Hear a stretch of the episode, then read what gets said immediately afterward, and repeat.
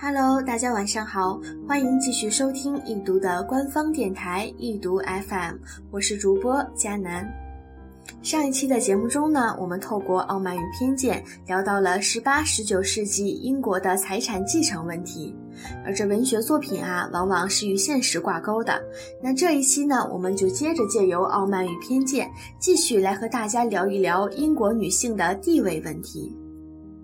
小说中，班内特家的几个女儿都以嫁个好人家作为人生的终极目标，良好的教养、优雅的仪态，都只是为了提升自身魅力，增加在婚姻竞争中的筹码而已。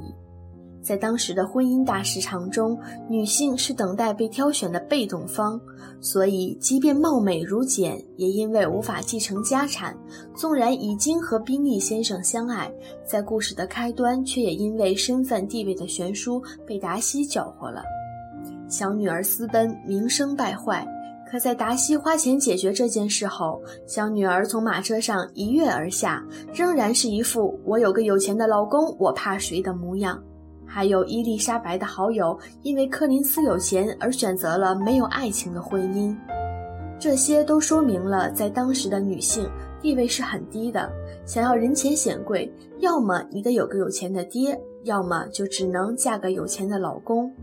早在十八世纪，英国就有法律规定，女人是从属于男人的，从婚前依靠父亲到婚后依靠丈夫，在婚姻中。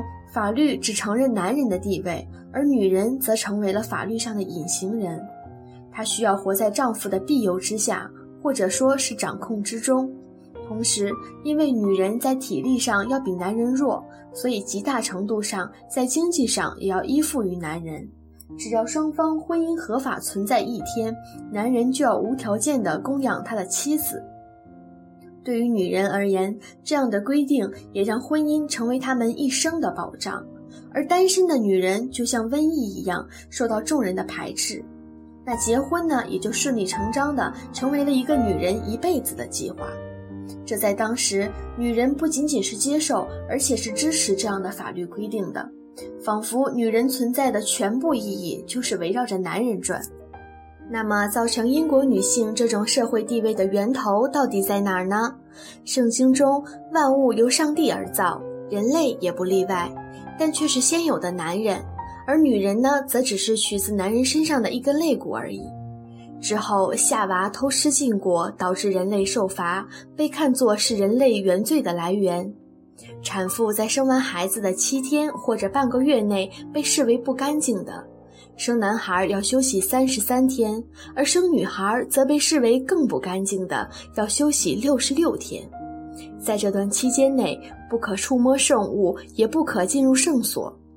同样的，希腊神话中，宙斯和天后赫拉的地位也丝毫不对等，不然啊，就不会出现宙斯风流成性，而赫拉却无能为力了。另外，女人被看作红颜祸水，也是有由来的。在希腊神话中，绝世美女潘多拉打开了不应该打开的盒子，给人间带来了瘟疫。就英国来看，社会地位男高女低的情况一直持续到十九世纪，才慢慢的开始有些改观。既然女人是男人身上的一根肋骨做成的，那我们就一定要相信，在茫茫人海中，一定会有这么一个男人。他会爱你如同他自己的生命，因为你们本就出自同一躯体，就一定会有植入骨血的亲密。看看我们的身边，真的很庆幸我们出生在这个时代。越来越多的女人从家庭里走了出来，进入社会工作，拥有了表达自己想法的机会和权利。婚姻不再是一种束缚的制度，而是两个相爱的人爱情的誓约。不得不承认，现如今仍然有多数的女人从精神到物质都需要依附着男人。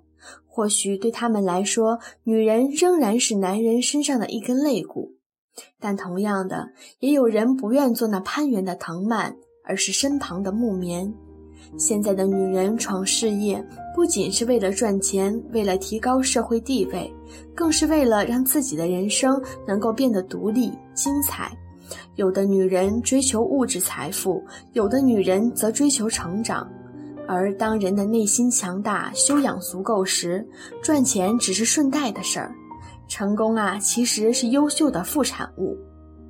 小波就一直认为，女人的成长比成功更重要。所以在这里，佳楠想和大家分享的是：既然知道自己是女人，那么就像淑女一样处事，然后像爷们儿一样去思考吧。那今天的节目到这就结束了，时间不早了，我亲爱的小伙伴们，道一声晚安，一读祝您好梦每一天。